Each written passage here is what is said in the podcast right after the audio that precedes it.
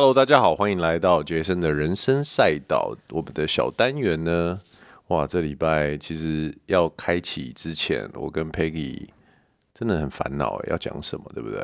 因为很多可以说，很多可以说。然后这个礼拜又是正逢那个奥斯卡颁奖典礼，我们原本差一点就要讨论跟奥斯卡《妈的多重宇宙》有关的一些话题，还有这部片可能再跟大家多聊一聊，但是。最后一刻，我跟 Peggy 决定，我们要讲的是《黑暗荣耀》第二季。哦，我觉得还是要赶快先讲，因为实在太好了。趁热打铁，噔噔噔噔。打铁趁热，一样的意思啦。Anyways，然后因为上个周末，其实我们刚看完，他礼拜周末上的嘛。那这礼拜真的周末，我看大家我的 Line 的群主都没什么人讲话，哎。因为大家都在追啊，大家想要把它追完。不是在看棒球，就在看这个剧这样子。没错，感觉很多人礼拜天都无法早起，甚至礼拜一上班的时候都有点昏昏欲睡。你不用担心，You are not alone。我们也是差不多。但是呢，因为很夯，然后也因为很好看，所以我们决定今天就来跟大家分享一下这部片这样子。嗯，第二季基本上。如果用一句话总结，Peggy，你会怎么总结？一句话哦。你看，这没有 say 的，就是这样子。丢一个球的感动。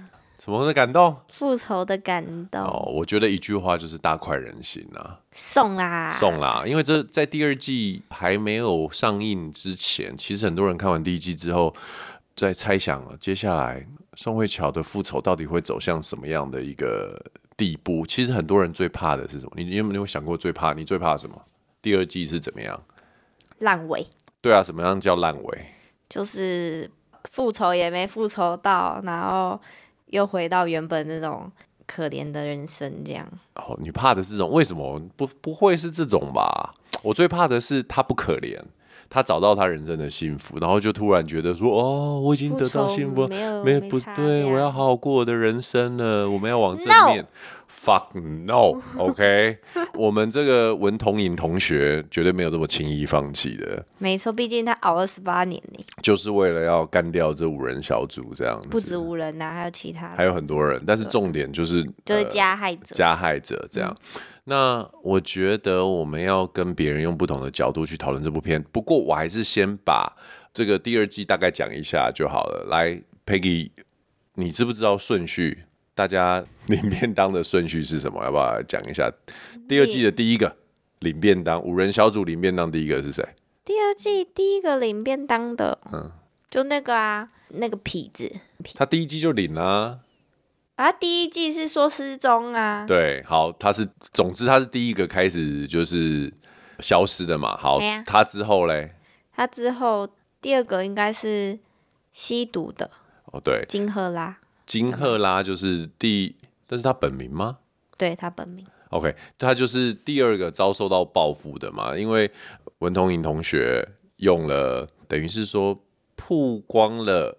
金赫拉他他有吸毒这件事情，在教会里面不止击败他，还把他爸爸一路拖下水。因为就等于是让大家知道说，有一个女儿她其实吸毒的非常严重，然后爸爸也利用教会，对，利用教会，然后逃漏税啊，然后赚取教徒的钱，这样。对，其实跟我们最近看的那个什么《以神之名》，对，以神都好像哦。我觉得韩国就很爱走这类的东西。对，再来下一个。再来就是那个他叫什么名字啊？崔慧成。崔慧成，嗯，他是谁？就是那个啊，里面的女小喽啰，就是头发短短的、哦、空姐啦。对，对对，空姐。我觉得她是最后一个，她算最后哎。欸他算最后啊？没有啊，她在那个吸毒后面，她不是那个李说哦，就被戳喉咙。对啊，她用那个笔啊戳她喉咙。他是唯一一个活着，活着。哎，吸毒的也活着啊。对，吸毒的也。他是唯一一个没有被关起来的人啊，就是自由之身。对，只不过他也失身了。了对，失失去。而且他在里面有一个被网友评论毫无意义的裸露画面。哇，他的胸部真的好大，但是好假哦。而且他拖的很突然，好不好？就咚，就是没有必要的剧情，他居然就 对，他就咚，把衣服给脱了，然后就露出了呃胸部，这样一堆胸部。好，那我们再下一个，下一个啊，就剩女，女主角嘛。对啊，女主角，对不对？就是五人小组里面的严正，哦，他真的就是，我觉得他里面有一有一段讲说，为什么我每天都过得这么悲惨？嗯，他其实才过了一阵子悲惨的日子，然后他很。被爆出说他年轻的时候霸凌有霸凌的影片被被流出的时候，他就是在新闻台的老板面前直接就崩溃暴走。可是我觉得他最屌的就是拿一张纸翻过来，然后直接写严正辞呈辞呈，然后就拿给他老板这样，我觉得超屌。然后我觉得他其实在里面，我必须要说，我觉得他是演技最棒最棒的一个，他是最好的。他的那个演技真的就是有如哇塞，降龙十八掌哎，每一秒，我觉得听众一定要去看他怎么诠释这个东西。当然，戏剧化的呈现方式，我相信我们看台湾的那种九点档、八点档或者三立台是很多的。可是，我觉得要把这个戏剧化的表演合理化，其实在这部片里面，严正哦，就是这个最坏的女主角，她。他真的诠释得很好，他不是刻意做多这些东西，而是很自然而然的因应剧情的场景，因为里面发生的事情真的都是很很严重的。对，她反而在那些严重的事情，比如说被她老公发现说她偷吃，或者是小孩可能不是她跟她老公生的，或者是她已经知道说她的把柄在别人手上了，这么严重的东西，但是她还是有办法，就是。他可以很理所当然的，然后 fight back，对，然后再转换心情，转换表情，对，然后从你觉得他可能啊这一集他打下去，他应该要输了吧，bang，结果没有，没有，他 coming back，我觉得他很屌，观看他的角色的呃表情跟情绪的转换，真的是。我觉得是非常过瘾的一件事情，而且相较于宋慧乔在这里面的那种属于比较冷静派的复仇风格，嗯，如果这部片没有严严正在这边作为一个反派的对比的话，我觉得会无聊蛮多的。对啊，因为他就是可以把自己做的事情，就算你被他被抓到了，你就是如果正常人一定会哦。没路了，对，或者是心虚，对对，求饶，对，但他没有哦，他就是再一次跟你说，那又怎么样？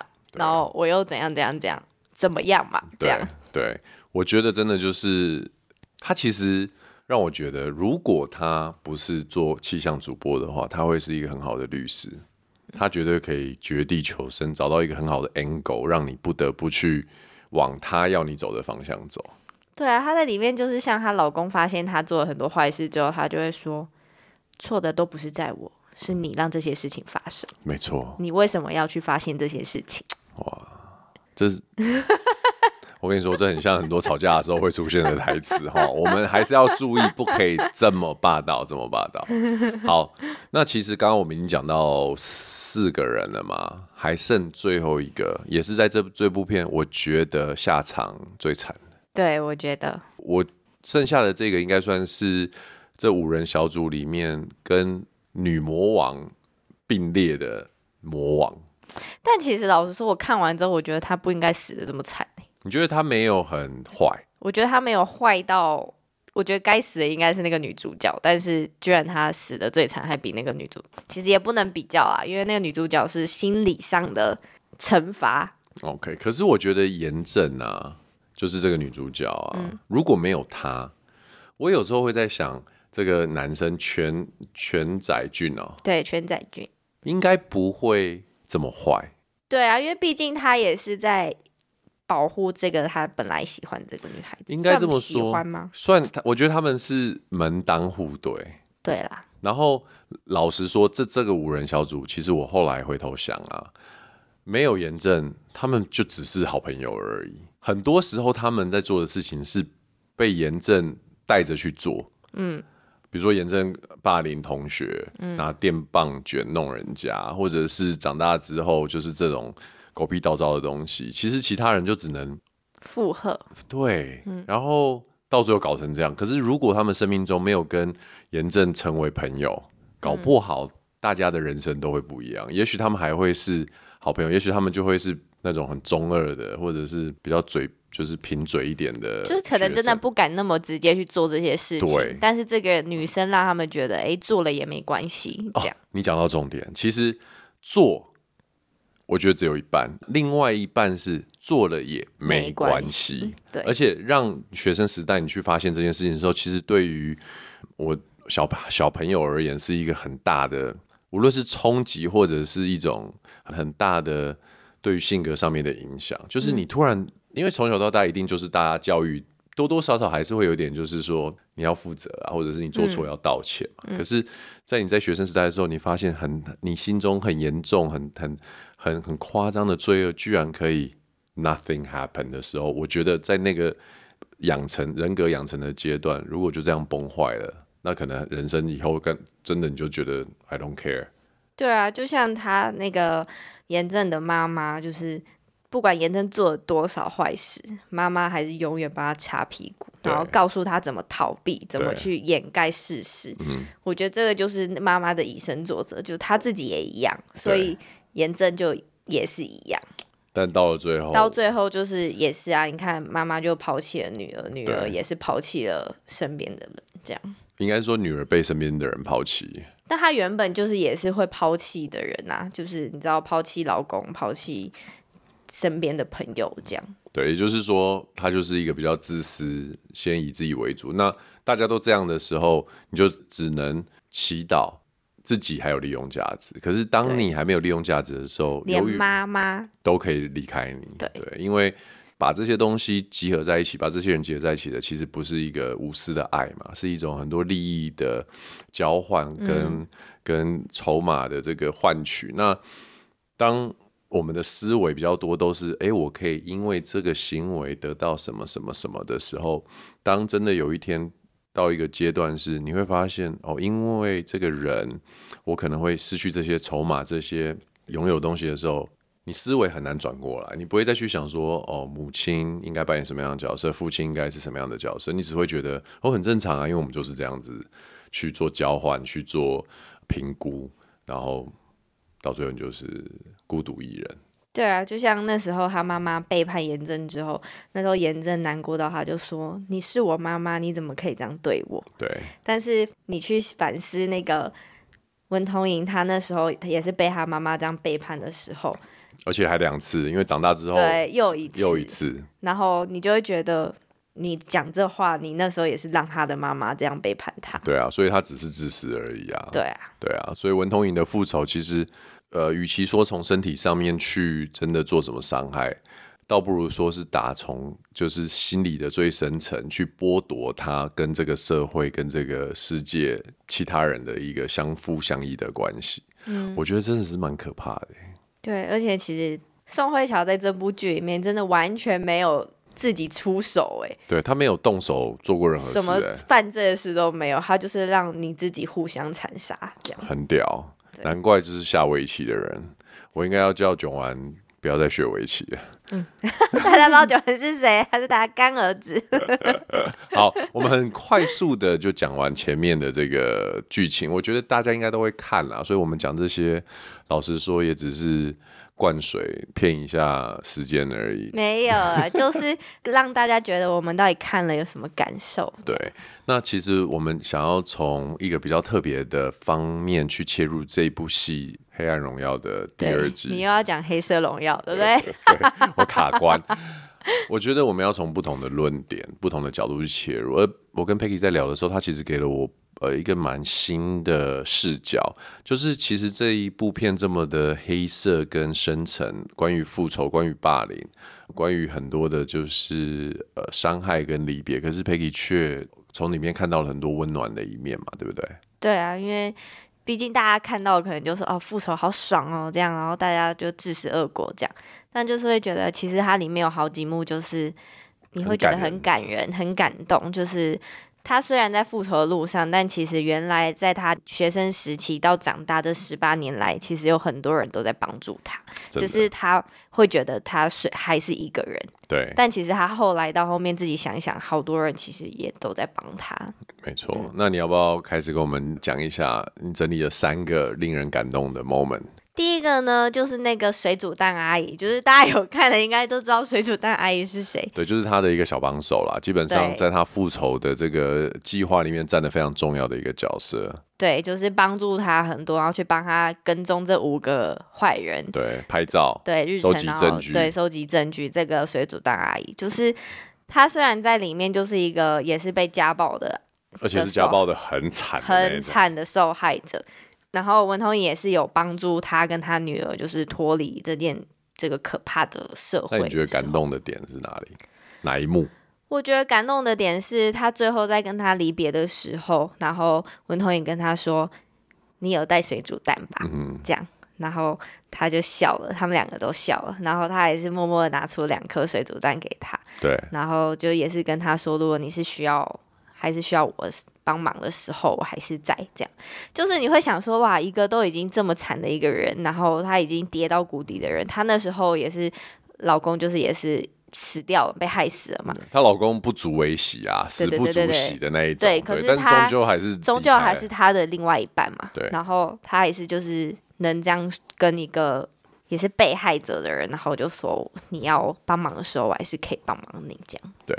很感人，他们两个的情谊算是蛮令人感动。虽然是用复仇连接成这个情谊，但是就是还是会觉得世界人人有温情这样。他们这是所谓很明确的复仇者联盟啊。对啊，就是对啊。对，好，来第二个。第二个就是那个温通珢，他有租一个房子，那个房东太太，嗯，一个老太太。对，然后其实其实，在第一季的时候，就是有发现那个房东太太对他特别的关心。对。但其实我们就只是觉得他可能就只是想说，她只是一个年轻的女老师，可能多需要一点帮助或者什么。而且她就身为一个很有钱的房东太太，这样可能就会多关心她。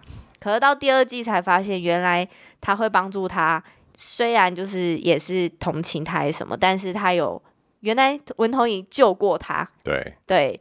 他就说：“我为了要报恩，然后后面还说，其实我在等你等很久了，嗯，看你什么时候会出现，我想报这份恩情。”这样。对，其实他帮过他的原因是因为在那个时候他的家人就离开了，房东太太的家人离开了，让他非常的伤心。他要跳江的时候被文童颖救了，因为文童颖刚好也要跳江，要跳江，然后他们两个就是有点像是同是天涯沦落人，对，然后就互相因为冬天嘛，那个江水很冷嘛，所以房东。太太就说：“不然我们等到春天，再死好了，再死好了。”那当然也就没有真的去自尽。对，但是那文通珢就有补充说：“他说他终于知道为什么房东太太要说春天在死，因为他说春天其实就是生命重新开始的一个展现，会有希望。对，所以他就觉得哦，原来这是房东太太给他的一种温暖。嗯，没错，他想起来也是很感动。其实是蛮感人的啦，就等等于是说文在寅在房东太太需要的时候出现，但是他其实可以不管他，或者是不要给他这些关注，但是。即便他已经是就是霸凌的受害者，嗯，但是他还是对于身边的人尽可能的在他可以提供温暖的地方去提供一些关怀或者是协助。他也不晓得说这最后会有什么样的回报，也也不是站在跟相较于那个五人小组霸凌五人小组比起来，他就等于是在做的东西比较没有什么计算跟要求回报，嗯，而不要求回报的人最终所得到的总是更多。对啊，就像他妈妈就是有去文通营的租房地，然后就有要去找他闹事的时候，房房东他也看到他，就是他也知道他是他妈妈，但是他就说哦，他没有住这，这边没有人住，这样就是也是保护他的一种行为展现。其实你讲这一点，当时我觉得我这边岔开一下哦，你等下再讲第三点。我要说的是，我觉得第二季以影集来说。真的非常好看，其中一个点是这个编剧的逻辑，嗯，非常非常的缜密，而且整个剧情的铺陈还有不同线前后的一个呼应，根本没有什么破绽。我觉得以这么复杂的这么多条支线在互相交错来说的话，编剧没有再放过任何一个细节的。对啊。然后他因为这个编剧金银淑，他就是写过鬼怪等作品，他基本上在韩国是一个非常非常大牌的编剧。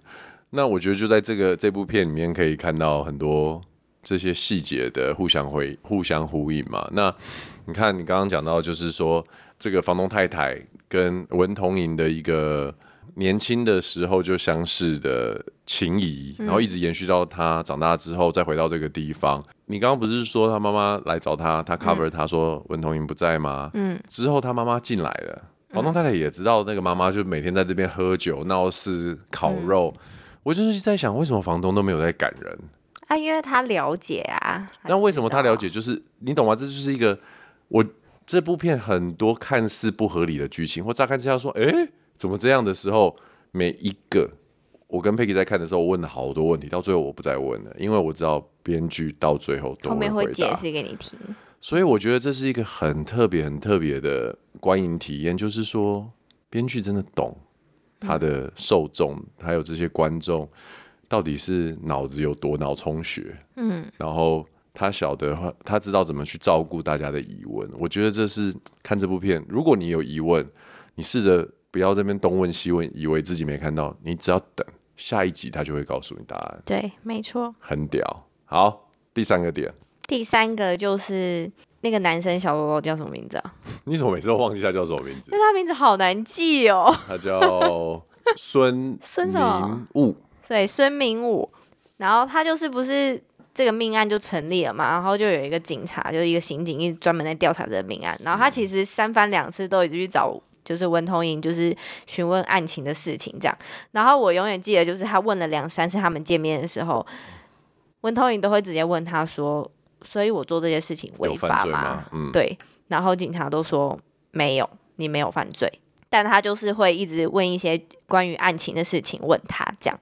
然后到最后呢，所有事情都结束之后，那个警察就对文同垠说，就是最后一次，文同垠也一样回答他说：“所以我有违法吗？”然后警察说：“没有，你没有违法，而且我们欠你就是道歉，晚了十八年的道歉。”这样你就觉得很感动，我就觉得哇。这个警察就是他，其实有看出这个案件的发生是为了什么，然后这个女孩子在当时被伤害的什么样子，然后造就她现在促成这些所有事情的发展，这样。然后他最后还抛下一句说：“哦，我这阵子很忙，所以你要我没有时间去管理其他的案件了。”所以就是意思其实也是在告诉他说：“你可以好好收你的尾了，因为我已经。”我不会再去找任何东西。对，因为我已经知道发生了什么事，你也受了多少的委屈。然后那时候文同垠听到这句话的时候，他就眼眶泛泪。就是他听到那个晚了十八年的道歉的时候，我就觉得哦，原来警察也是。所以因为看很多韩剧，你都会发现，好像韩国警察都很烂，就是都是那种很自私自利，只想要收钱的那种。但是居然这个警察就是很有很温暖，然后还跟他说。抱歉，晚了十八年。他长得很像洪金宝，对，真的很像洪金宝，年轻的洪金宝。但我觉得，我觉得的确是警察，感觉是有想要做事，对，也蛮感动的。可是，在这种时候，不禁就会去想说，到底要谢谢他，还是觉得，哎、欸，你他妈的警察有没有在做事？可是我觉得这种事情就也是不能怪他，因为本来当初就是一直被掩盖很多证据啊。嗯、那你你想要帮助一个女孩子，你也没有办法有什么证据可以帮助到。而且校园霸凌又是一个很微妙的东西。对啊，就像我永远记得那个严正，他很常说的一句话就是：“有证据吗？”嗯，那如果没有证据的话，我有要怕什么？对，这样好。Peggy 分享完了，那我最后我想要讲一些关于这部片我的我的观点呢。第一个观点要稍微 diss 一下，就是我觉得，哎、欸，男主角对不对？朱如真他的家世也太强大了吧？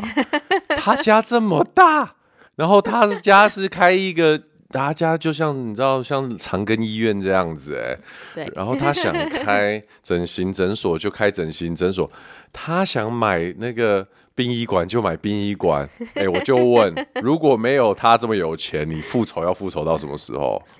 就是毕竟这编剧写的嘛。我觉得这编剧虽然我觉得他很强，可是这一点让我觉得。女人还是要靠男人这样吗？这是他想要传达的吗？没有，我觉得他应该是想要联系他跟这个男孩子的一个感情线。但男太有钱了，但男生可能太凸显了，了然后对，但我觉得他里面的感情线有点太牵强，就是买下殡仪馆呢。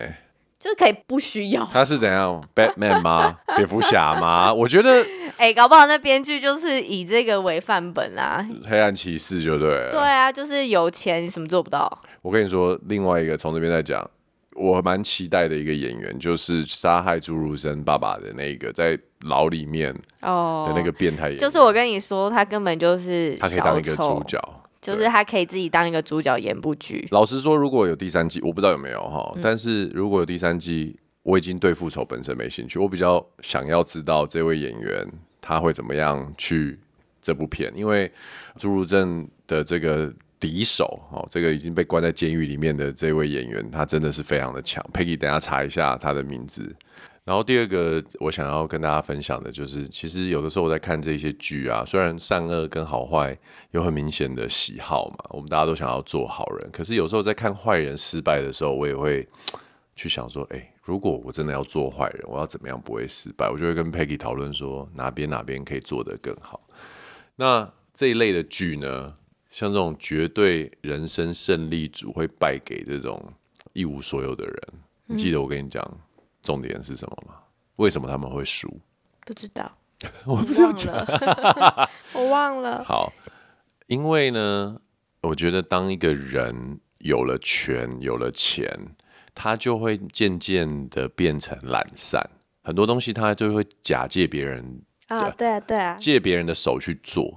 那我觉得，其实你看哦，只要这一些人，所谓上位者，或者是有权、有钱、有优势的人。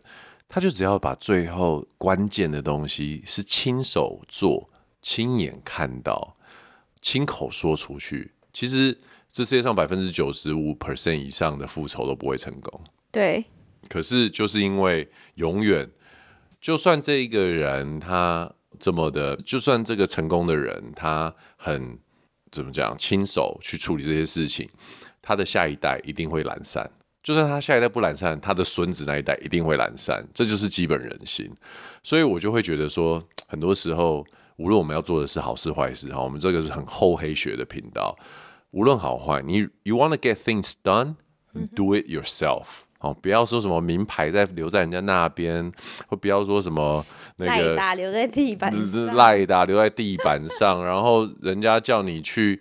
你想要请人家帮你去处理某把每个某个人灭口，对，你就是要去看到他真的做这件事。你要真的让他把那对尸体烧掉。对，而且你要看他拍这件事情之类。当然，我我的意思是说，无论好坏，好事也是一样啊。宋慧乔就是事事都是亲力亲为，他就是要看所有，你要看他每一个复仇的时刻，他都会站在旁边。哎，你讲到一个很对的论点呢。